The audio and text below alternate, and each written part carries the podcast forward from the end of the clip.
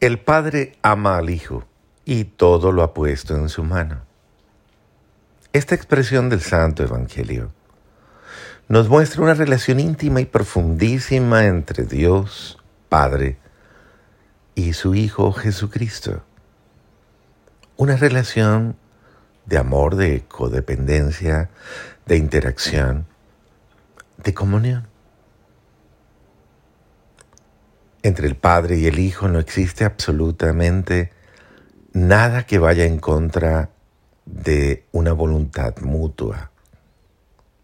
Lo que quiere el Padre lo quiere el Hijo, lo que quiere el Hijo lo quiere el Espíritu. Los ideales del Padre son los ideales del Hijo, los ideales del Hijo son los ideales del Espíritu. Y las realizaciones del Padre son las del Hijo y las del Espíritu. Esta es la experiencia de comunión, la experiencia de amor íntimo, de unidad. Lo soñado para muchos. ¿Cuántos quisiéramos tener una familia unida?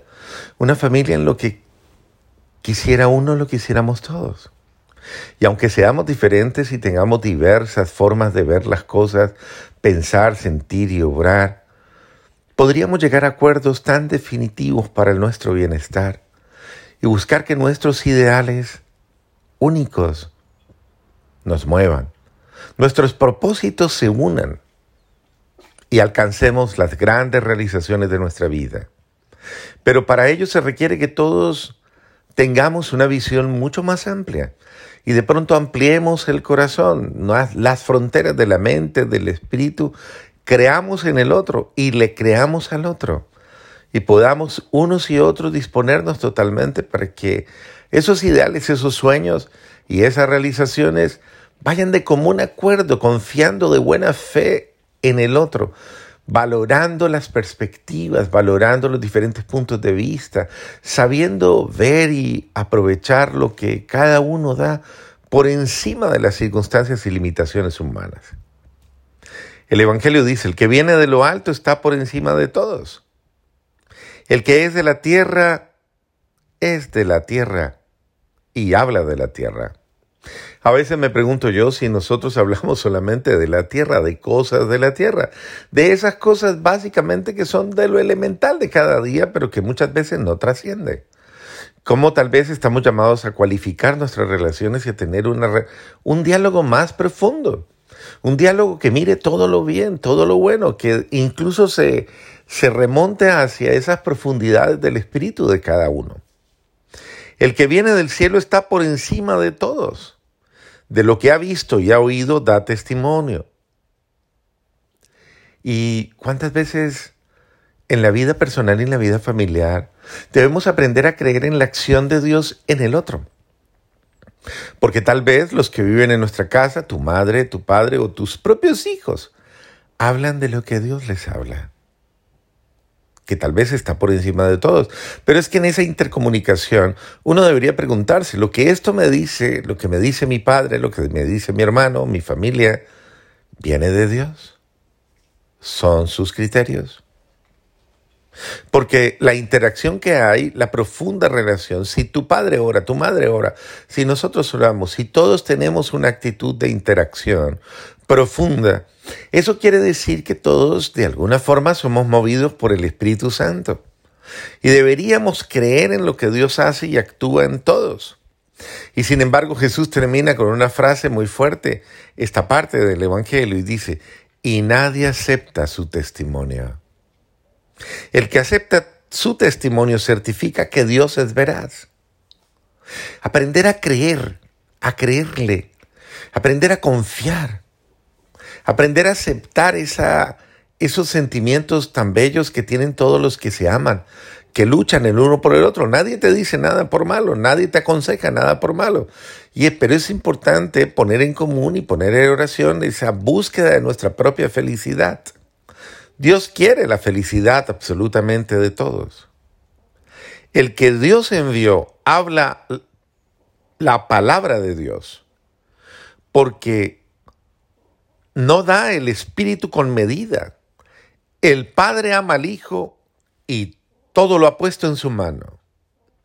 Eso quiere, y eso revela la providencia amorosa de Dios, de un Dios que providentemente nos da absolutamente todas las luces necesarias para nuestro bienestar.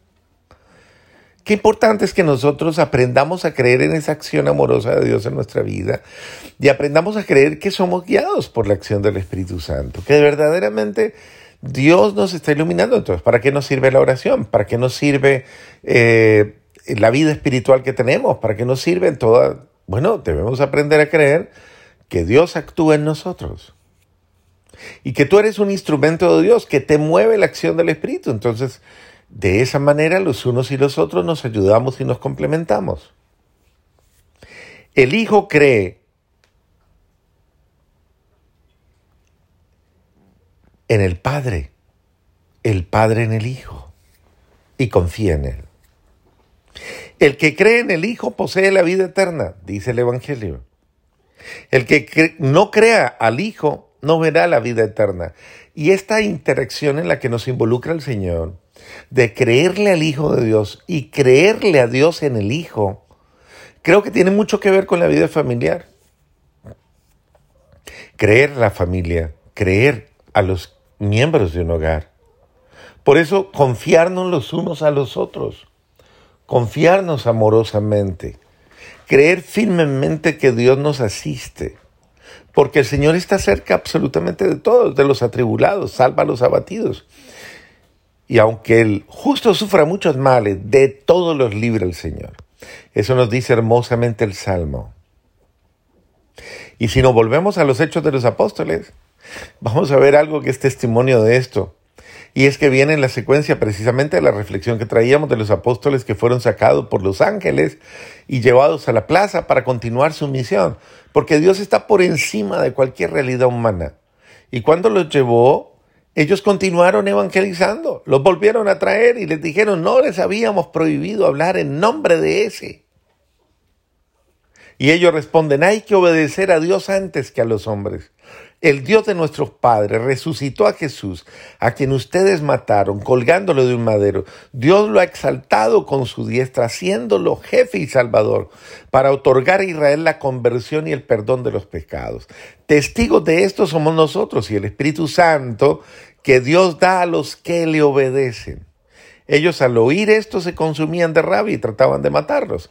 Es el sentido de cuando alguien testifica la verdad, cuando alguien dice la verdad, cuando alguien le cree al Padre, le cree al Hijo, cree la palabra de vida, la testifica con amor y la profesa con amor. Queridos hermanos, queridos hermanos, estamos llamados a testificar con amor, a decir básicamente lo que expresaron también los apóstoles debemos obedecer a Dios antes que a los hombres. Saber obedecer el Espíritu de Dios que actúa en nosotros. Saber discernir, por eso el apóstol San Juan nos dice, disciernan todos los espíritus.